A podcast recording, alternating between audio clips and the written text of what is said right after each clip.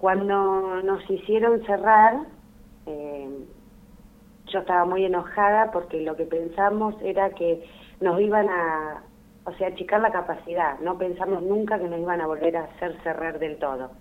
Entonces, eh, la volví loca, teóricamente la volví loca a Marcela, que la verdad que siempre me respondió Marcela.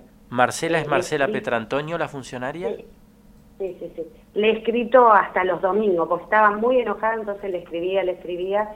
Ella siempre me respondió, bueno, y me dijo que cuando quisiera que fuéramos, entonces fuimos con Romina, eh, tuvimos una reunión y a la cual ella nos tiró la idea de poder hacer cafetería más patio de juego que fue lo que nos ayudó para, para habilitar.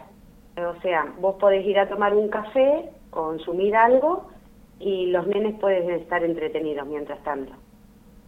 ¿Te dio pena la reconversión?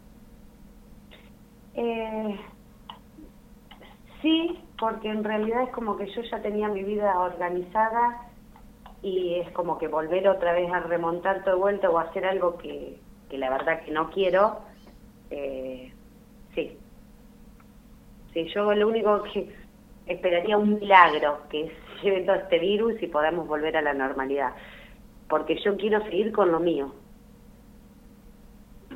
¿Extrañas tu trabajo? Exactamente. Sí. Trabajar de lo mío y tranquila, sin nervios. De que nada, que un día abrís, un día cerrás. Y que la gente también pueda estar tranquila, ¿no? Porque es como que no se animan a reservar porque organizan todo y de un día para el otro le dicen no puedes festejar el cumpleaños. Y eso también, por ahí te llaman y te preguntan, ¿y se puede? ¿y no se puede? Y eso es como que cansa bastante.